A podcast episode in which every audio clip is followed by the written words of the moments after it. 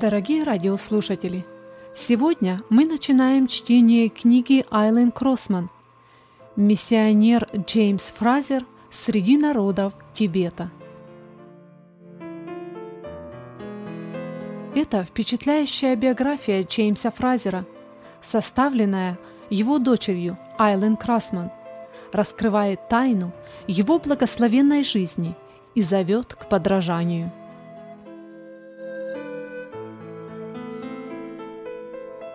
Джеймс увидел блеск меча прежде, чем услышал проклятие преследователя. Казалось, собаки были далеко, но мужчина из народа Кахин гнался за ним по склону вниз. Джеймс повернулся, скользнул взглядом по гладкой скале и побежал по направлению к кривоствольным березам.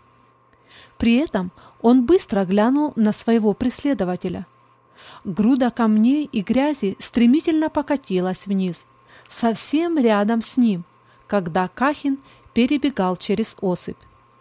Меч, как удар кнута, прорезал воздух. Неожиданно во рту все пересохло, желудок, казалось, был связан узлом в горле. Джеймс пронесся мимо жалких березок и выскочил на открытую местность. Здесь для него не было никакой защиты.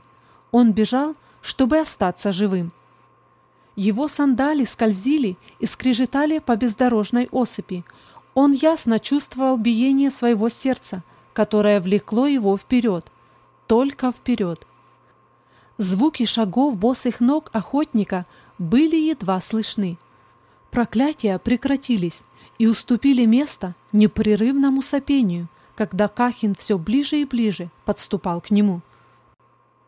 «В крайнем случае это будет быстрая смерть», — думал Джеймс. Он рывком бросил с плеч рюкзак, но когда снова оглянулся назад, покрылся холодным потом. Темная голова Кахина только на секунду склонилась над рюкзаком. Он высыпал содержимое, и белые листы бумаги были тут же подхвачены ветром. Охотник же снова был на ногах и устремился за своей жертвой. Он промчался через скользкую решетку и побежал под тень деревьев вдоль холма. Джеймс Фразер очень плохо ориентировался в темных горных вершинах Бирмы, величественно возвышающихся впереди, но продолжал бежать. По выносливости, без сомнения, победил бы Кахин. Он мог целыми днями бежать без передышки – Лучшим подспорьем для Джеймса были бы неожиданно наступившие сумерки. Продолжая бежать, он начал отрывисто молиться. «Пройду ли через жизнь или смерть?» — молился он, и его мысли погрузились в туман. Шаги преследователя были еле слышны, но размерены и постоянны, что вызвало беспокойство. Фразер понимал, что его длинные ноги дают ему хорошее преимущество. Кроме того, страх придавал ему невообразимую скорость.